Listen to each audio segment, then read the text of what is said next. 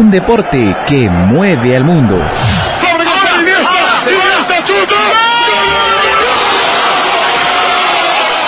Te hace sentir pasión por un equipo. La pelota que vino elevada en el borde del área. Espera Zinedine Zidane. Le va a pegar de volea de primera con la zurda. Gol. ¡Golazo de Harry Potter! 90 minutos no son suficientes. Messi la tiene, Messi, Messi, Messi. Ahí está Iniesta. ¡Gol! ¡Cerebro Iniesta! El fútbol no tiene límites.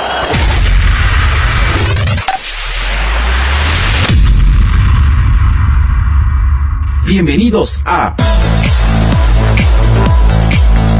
Cita con el fútbol. Sí, sí, sí, cita con el fútbol. Cita con el cita con el fútbol.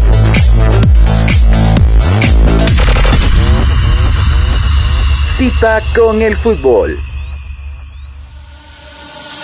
I don't know when it all started. Getting high, sitting low, drinking wine, acting old.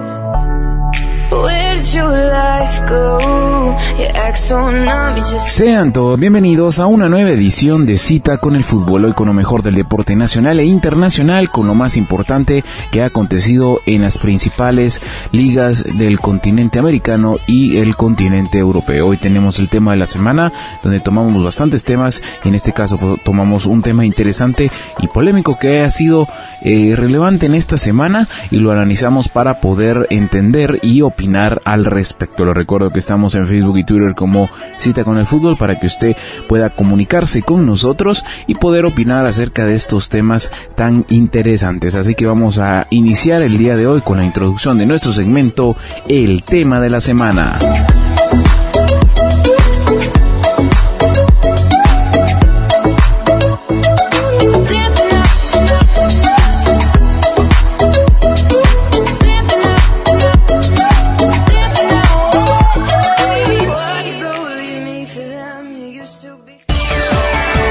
Pasión está en Facebook. Búscanos. Cita con el fútbol.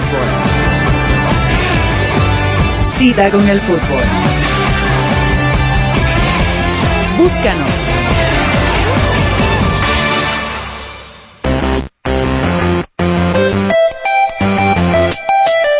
El tema de la semana. El tema de la semana.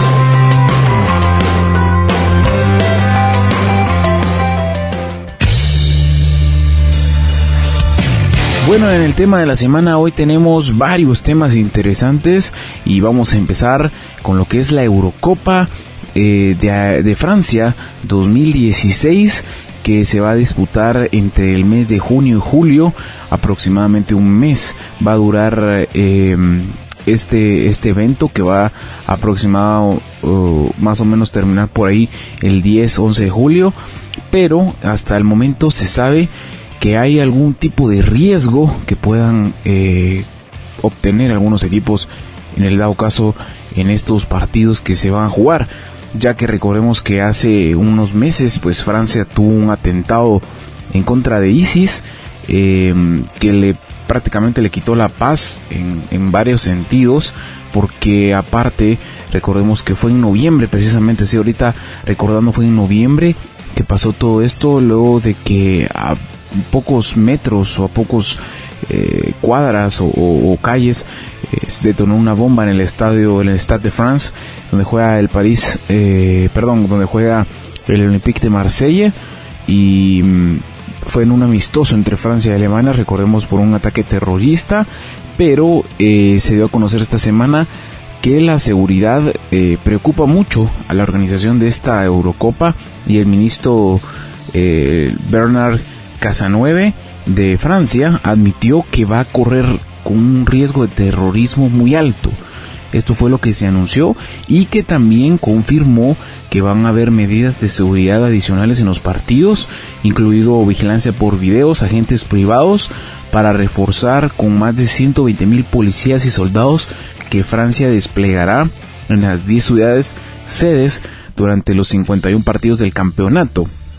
Ojo que son 51 partidos y que las medidas se toman a raíz de los atentados del 13 de noviembre, donde perdieron la vida más de 130 personas y que em, pues se sabe que en este caso pues la UEFA ha admitido que en caso de, de amenazas terroristas algunos partidos podrán jugarse a puerta cerrada sin público y que obviamente se sabe que el riesgo terrorista eh, va a estar presente en estos partidos. Se espera que no, no haya ningún tipo de problema pero que Francia va a blindar prácticamente toda su ciudad entre el 10 de junio al 10 de julio.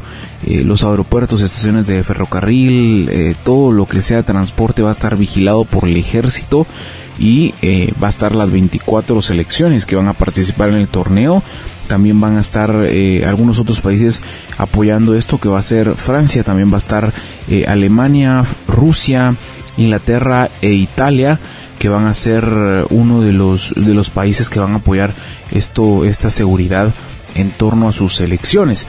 Pero según lo que se ha mencionado y de lo que se ha hablado también, eh, hay cinco partidos que están en riesgo eh, obviamente por hablando de, terrorismo, en la fase de grupos.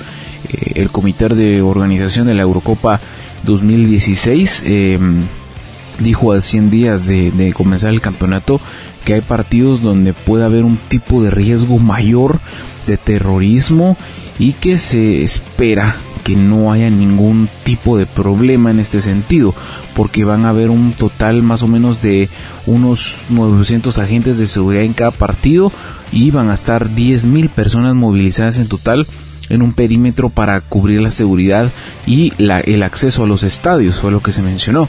Aparte también se sabe que em, la seguridad quiere que actúe con sangre fría, o sea, se ve a alguien con una bomba, por motivos, me imagino yo, de seguridad, pues tendría que eh, quitarle la vida, que fue lo que se mencionaba, y que se espera que mm, Francia, con a raíz de esta, de este, de este mm, operativo, eh, aproximadamente 1.2 millones de euros eh, vayan a, salir de la bolsa de Francia porque van a crear un aproximado de 26 mil empleos, que fue lo que se mencionó, y que lo que se va a hacer también, que es otra cuestión interesante, pero digamos de que no se ha visto mayor cuestión en este sentido, pero obviamente se sabe que se tiene que ir eh, manejando esto de otra forma.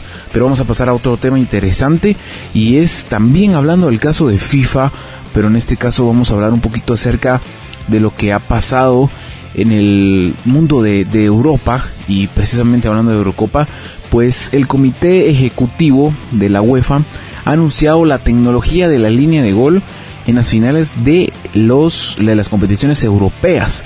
En este caso, en la próxima final de la Champions y de la Europa League eh, se va a utilizar la tecnología de gol en los encuentros que va a tener obviamente el 18 de mayo, que es la Europa League en Basilea, y el 28 de mayo en Milán, que es la final de la Champions. Dicha tecnología pues ya se ha empezado a realizar en, Italia, eh, pero se espera que también se apruebe su uso para la Eurocopa de Francia, que era lo que veníamos hablando anteriormente, pero eh, todavía se faltan algunos eh, datos y, y algunas especificaciones más, porque el proceso para elegir a Platini ha ido un poco más atrás y el fallo que tuvo el Tribunal de Arbitraje Deportivo sobre el recurso eh, podría llegar en mayo hasta ser confirmado por la misma UEFA. Pero ¿qué pasa? Eh, ¿Por qué se habla de Platini en este, este entorno? Pues Platini había eh, dado la, la mm, opción de poder crear esta forma de la línea de gol que obviamente era un poquito más diferente a lo que se venía haciendo, pero no se ha mencionado mayor eh, cosa porque eh, el recurso que presentó Platini pues va probablemente a ser aceptado y vaya a reducir su sanción en lo que corresponde en ese caso, pues eh, obviamente Ángel María Villar ocupa el puesto de presidente interino de la UEFA y qué es lo que se ha dado en esas eh, cuestiones, ¿verdad? Que es lo que se ha mantenido y lo que se ha dado al final de, ese sentido. Pero pasándonos a otro, o sea, es el mismo tema, pero al otro lado de la moneda, como le decimos mucho aquí en América, eh, pues la FIFA y el, nuevo presidente de la FIFA, el suizo Gianni Infantino, adelantó algo que mm, podría cambiar un poquito el fútbol en el sentido de los de las sanciones. Em, pues anunció que el triple castigo que decía penalti, roja y suspensión, que era lo más común, em, va a quedar totalmente anulado en una rueda de prensa em, donde fue celebrada en Cardiff. Eh, pues Infantino explicó las acciones que el portero o el defensa cometan en falta sobre el área cuando intente disputar el, el balón, no será tarjeta roja sino amarilla, fue lo que se menciona y es algo que tendrá mucho que ver. Si se mantiene, si, si se mantendrá la expulsión por roja directa en acciones violentas o en las que se haya eh, no haya opción de disputar el balón, que es lo que se mencionado. Pero en aquellas en las que, por ejemplo, el portero sal, sale por el balón y golpea al rival y es es penal, va a ser una tarjeta amarilla, fue lo que mencionó Infantino en esta acción.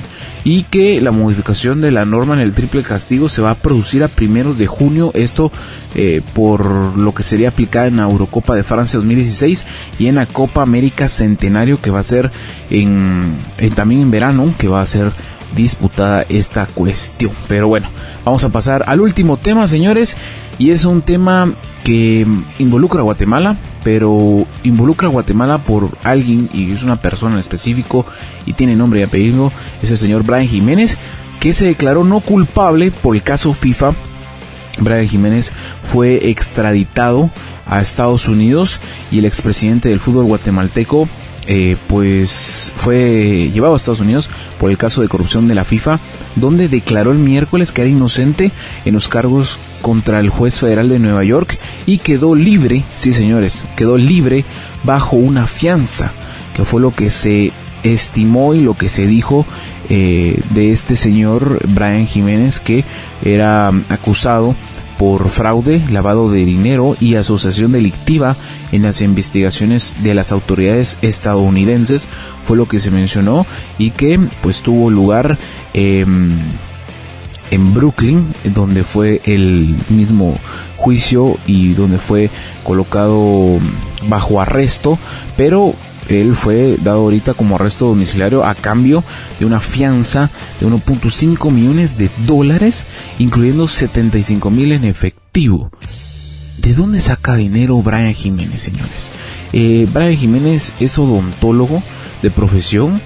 ¿De dónde podríamos decir saca tanto dinero Brian Jiménez para poder realizar estos pagos? Y, y les digo, sinceramente, yo pues tuve la oportunidad de, ver eh, cómo había salido Brian Jiménez de, de, mm, de, los tribunales saliendo sonriente, tranquilo, como que no hubiera pasado nada.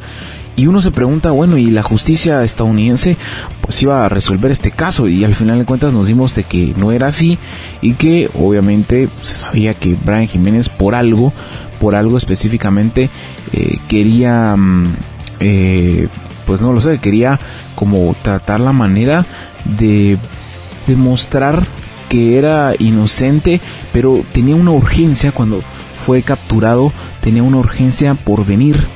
Y, y de, nomás vino lo capturaron y dijo yo quiero que me lleven a Estados Unidos que me lleven a Estados Unidos me encanta Estados Unidos decía Brian Jiménez y esto era algo de que se venía hablando y se venía diciendo pero era curioso que Brian Jiménez lo mencionara tanto.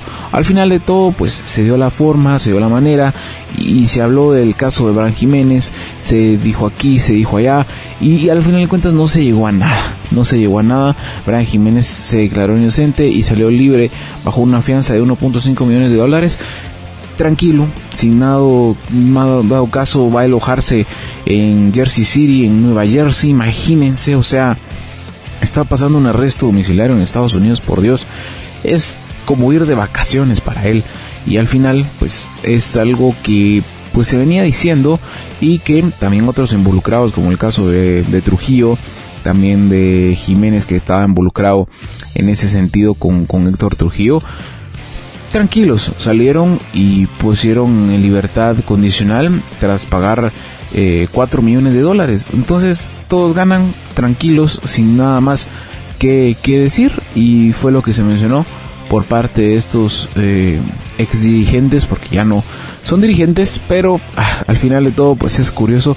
Es lamentable que sucedan este tipo de cuestiones porque la FIFA estuvo detrás detrás detrás detrás detrás detrás de millones de ex dirigentes y la FBI también estuvo detrás de todos estos. Y curiosamente es Estados Unidos el que está haciendo este destape pero ¿por qué en este caso no? Si fue lo que se comprobó con, los datos y los y todo esto, entonces creo que fue eh, increíble que no se haya encontrado nada y que haya salido libre en estas cuestiones. Pero bueno, así es el fútbol y así es esta mafia que se ha convertido el fútbol y que ya no tiene chiste para muchas opciones y también es lamentable que sucedan estas cosas. Pero bueno, esto fue el tema de la semana. Vamos a pasar rápidamente con el fútbol nacional, donde tenemos eh, el resumen y la opinión del resultado que tuvo Guatemala ante la selección del Salvador de cara al próximo partido eliminatorio ante la selección de los Estados Unidos. Así que vamos a ir rápidamente con la introducción de nuestro segmento, el fútbol nacional.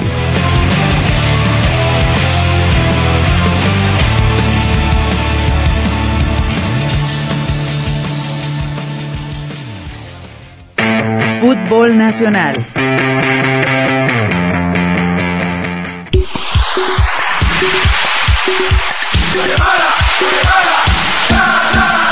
Bueno, en el fútbol nacional hoy tenemos el resultado y la opinión que pasó entre el equipo de Guatemala y el equipo de El Salvador.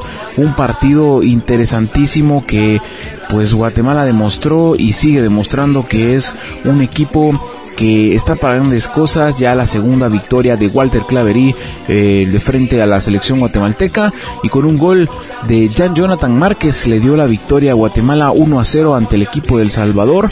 Este fue el último partido de fogueo que va a tener la azul y blanco previo a enfrentarse al cuadro de Estados Unidos por las eliminatorias al Mundial de Rusia 2018 que va a ser el 25 de marzo en el Estadio Nacional Mateo Flores y que sin duda alguna va a ser interesantísimo cómo va a plantear esto Walter Claverí, pero creo que al final de todo vamos a ver a un equipo de Guatemala bastante eh, conformado con jugadores que probablemente vayan a salir y estén eh, de cara a eso, porque eh, este caso en estos dos partidos que se hubo contra Honduras y contra El Salvador, pues eh, no tuvieron jugadores eh, legionarios, en el caso de Marco Papa, tampoco estaba José Manuel Contreras, que en el caso no es legionario, pero es uno de los jugadores importantes, tampoco estaba Ricardo Jerez, estaba eh, Estefano Chincota, también por ahahí estaba este jugador de- del Columbus Crew que se me va el nombre, pero mm, creo que es un equipo interesante. Eh, Guatemala tiene un equipo que puede ser o puede llegar a ser eh, interesante y puede jugarle bien al equipo de Estados Unidos. Ahora, creo que tal vez, si vemos del lado, eh, tal vez del lado de Guatemala, Guatemala tiene que jugar inteligentemente. Recordemos de que Guatemala necesita ganar si quiere seguir para mm, ir al mundial así de claro. Y Estados Unidos también viene a ganar. Estados Unidos no viene a pasear. Entonces creo que Guatemala lo que necesita es tener a los mejores jugadores, pero sobre todas las cosas ser inteligente con la pelota. Y es algo que Claverí sabe muy bien. Creo yo que Guatemala tiene una cierta ventaja por ser local. Pero estamos, estamos hablando de Estados Unidos, la segunda selección de CONCACAF. La primera es México. Pero pienso que se le puede llegar a hacer un buen partido a Estados Unidos, sí. Se le puede llegar a hacer un buen partido. Sabemos de que Estados Unidos tiene también un gran equipo, una eh, muy buena plantilla. Estamos hablando que Jurgen Klinsmann ha ido mejorando bastante Estados Unidos luego de muchos debacles que ha tenido. Pero vamos a ver qué tal le va a Guatemala. Creo que el equipo y los equipos que ha puesto en los últimos partidos eh, son muy, prometedo- muy prometedores y pueden llegar a resolver muchas cosas. Entonces, creo que por ahí va a estar la cuestión de ver y manejar esta situación que para nadie es un secreto. Guatemala no es favorito ante Estados Unidos, jamás. Pero mm, creo yo que si Guatemala puede llegar a tener una leve ventaja en el sentido de ser local y que la gente apoye, algo que también va a ayudar mucho, que la gente vaya a apoyar, que se sienta esa presión de que Guatemala está en casa y que pueda llegar a ser un buen partido para poder ganarle a la selección de Estados Unidos, que por ahí podríamos decirle a la gente o a todos que no se va a ir yendo en la cuestión de ver cómo se maneja estas últimas em, instancias, pero Guatemala sabe que tiene que ganar, Guatemala sabe que tiene que buscar la manera de, hacerle daño a Estados Unidos, sabemos que Estados Unidos em, a balón parado pues le va a ser muy complicado porque tienen jugadores de mucha altura, pero también jugando con la pelota puede, se puede lograr hacer un buen partido, cosa que tal vez mucha gente diga no, que, que Estados Unidos es un gran equipo, que Estados Unidos aquí, que Estados Unidos allá, sí, claro, como, como siempre debe ser, Guatemala tiene que tener los mejores jugadores que tiene en su, en su, en su medio dentro de la selección. Y así tratar de ganar a Estados Unidos, que es lo, lo, más coherente, por decirlo así. Pero vamos a ver qué tal le va a Guatemala, pero sin duda alguna el plantel que ha armado Walter Claverí, creo que es un, buen partido. Em, Guatemala logró su triunfo número 36 ante El Salvador y obviamente pues el 25 y 29 de marzo que se va a enfrentar a, Estados Unidos. La vuelta es el 29 de marzo, o sea, está a la vuelta de la esquina. Los dos partidos claves para Guatemala. Creo que el partido clave es el del 25 por ser local y el del 29 creo que va a ser algo que Guatemala tiene que ir a rematar.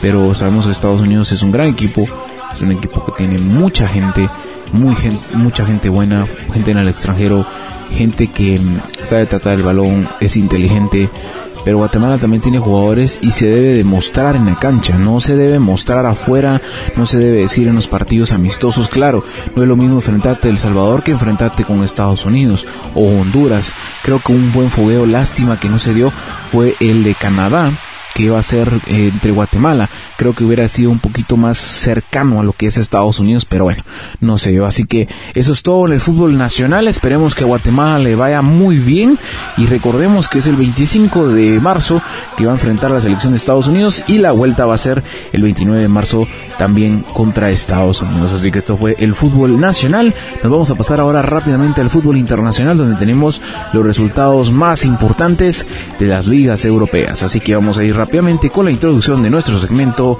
El Fútbol Internacional. De mi tierra chapina, muy orgulloso estoy a mucha honra, guatemalteco soy. Vamos chatines, el triunfo es de todos.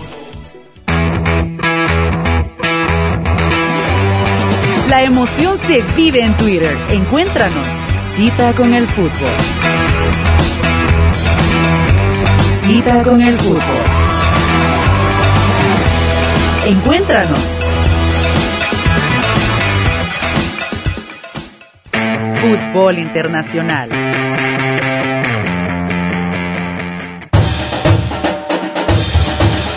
Bueno, en el fútbol internacional hoy tenemos los resultados más interesantes que se han disputado esta semana y vaya si no han habido sorpresas en esta semana que se acerca mucho lo que le llaman la fecha FIFA, el virus FIFA, como le decimos muchos de los aficionados del fútbol. Pero vamos a ver qué tal le va a muchos equipos que están peleando la punta y que también ya se va visualizando lo que es eh, la Champions. También por ahí vamos a ver quiénes son los equipos que están los más mentiditos en las primeras posiciones, pero vamos a arrancar con las ligas más importantes. Y es de que en la Liga Española se dieron resultados muy interesantes, ya que hubieron algunos eh, resultados que tuvieron mucho que ver en la tabla de posiciones en la Liga Española. Y fue el día miércoles donde se dieron resultados muy interesantes, como la victoria 1-0 del Sevilla ante el Eibar, el empate 0-0 entre el Celta de Vigo y el Villarreal la victoria que tuvo el Athletic Club de Bilbao 4-1 sobre el Deportivo La Coruña, la victoria del Real Madrid 3-1 ante el equipo de Levante, el día jueves ganó el Barcelona 5-1 al Rayo Vallecano. Y a este día sábado de esta semana venció 7-1 el Real Madrid al Celta de Vigo, que tuvo una impresionante actuación de Cristiano Ronaldo con cuatro goles y luego pues más adelante el día domingo se iba a enfrentar el Barcelona ante el que ganó 4 0 en un partido que pues tuvo mucho que ver el equipo con Lionel Messi, que anotó eh, dos goles y con esto pues le dio también la victoria al equipo del Barcelona. También otro resultado interesante fue la victoria del Athletic Club, eh, el Atlético de Madrid 3-1 ante el Valencia, un partido que resuelve la tabla y precisamente la tabla queda de la siguiente forma, primero el Barcelona con 72 puntos, segundo el Atlético de Madrid con 64, tercero el Real Madrid con 60, cuarto el Villarreal con 53 y así se va la tabla de posiciones de la Liga Española. Nos vamos a pasar rápidamente a otra liga muy importante del planeta y es nada más y nada menos que la Premier League de Inglaterra que tuvo también lugar eh, algunos partidos muy interesantes y fue el día sábado que se enfrentó el equipo del Arsenal que quedó 2 a 2 ante el Tottenham Hotspur, un partido interesantísimo que le dio mucha victoria al equipo, mm, mucha, mucha eh, alegría porque el Arsenal venía perdiendo y venía no aguantando los resultados. El Manchester City ganó 4-0 ante el Aston Villa. También el equipo el Everton perdió 2 a 3 ante el equipo del West Ham United. El Leicester City ganó 1-0 ante el equipo del Watford. También el equipo de Liverpool eh, logró ganar 2 a 1 entre Crystal Palace y el West Bromwich le ganó 1 a 0 al Manchester United. Impresionante. La tabla de posiciones queda de la siguiente forma. Primero el Leicester City con 60 puntos. Segundo el Tottenham Hotspur con 55. Tercero el Arsenal con 52. Y cuarto el Manchester City con 50 puntos. Que se aleja mucho el Manchester City ya de la Premier League. Vamos a pasarnos a otra liga importante que es la italiana, la liga italiana donde se dieron también resultados interesantes y comenzó con el día viernes que se enfrentó la Roma ante el Fiorentina 4-1 ganó la Roma en este partido interesante. Luego el día sábado 3-1 venció el Napoli al Chevo. También el día domingo la Juve que le ganó 2-0 al Atalanta. El Milan que perdió de visitante 2-0 ante el Sao Solo. El equipo del Inter de Milán que ganó 3-1 ante el Palermo. La tabla, la tabla de posiciones queda de la siguiente forma. Primero la Juve con 64 puntos, segundo el Napoli con 61, la Roma tercero con 56 y cuarto la Fiore con 53 puntos. Nos vamos a ir rápidamente a la última liga del planeta y es la Bundesliga que eh, vamos a analizar, que dio también lugar el fin de semana con varios partidos. La victoria del Wolfsburgo 2-1 ante el Borussia Mönchengladbach. También por ahí el empate 3-3 del Osburgo ante el Bayer Leverkusen. Luego también otro resultado interesante fue la victoria del Schalke 04-3-1 ante el Clon. Y el empate del clásico de Alemania 0-0 ante el Bayern Múnich y el Borussia Dortmund, que se jugó en Dortmund en el Signal Iduna Park. Y con esto pues eh, da un poco más de tranquilidad al equipo del Bayern Múnich en cierto sentido, porque también sigue presionando en la tabla de posiciones. La tabla precisamente queda la siguiente forma. Primero el Bayern Múnich con 63, segundo el Borussia Dortmund con 58, tercero el Hertha de Berlín con 42 y el cuarto es el Schalke 04 con 41 puntos. Así que eso ha sido todo en el fútbol internacional y ha sido todo en Cita con el Fútbol. Les recuerdo que estamos en Facebook y Twitter como Cita con el Fútbol. Ahí nos puede buscar y nos puede contactar, nos puede eh, hablar de cualquier tema, de lo que usted quiera. También estamos en www.citaconelfutbol elfútbol.com. Ahí está nuestra nueva página web y renovada página web donde usted puede encontrar artículos de opinión, también nuestro podcast, saber más de nuestro proyecto, quiénes somos los que estamos detrás de.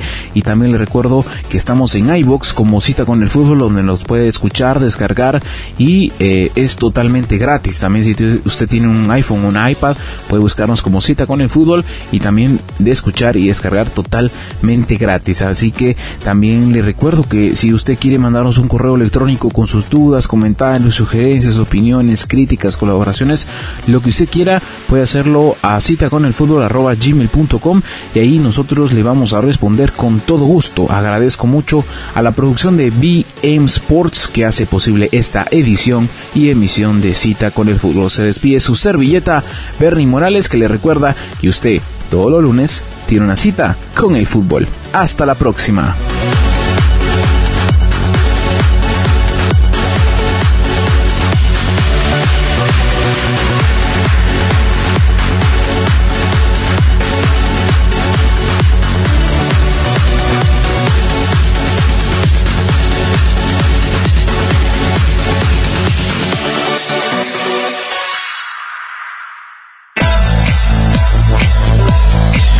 No podemos mirarnos siempre en el espejo y decir lo bueno que somos. Cuando las cosas van bien es cuando hay que estar más atentos. El miedo a perder, miedo a perder es la razón fundamental para competir bien. Competir bien. Esta fue una edición más de Cita con el fútbol. Cita con el fútbol. Hasta la próxima. Esta fue una producción de BM Sports.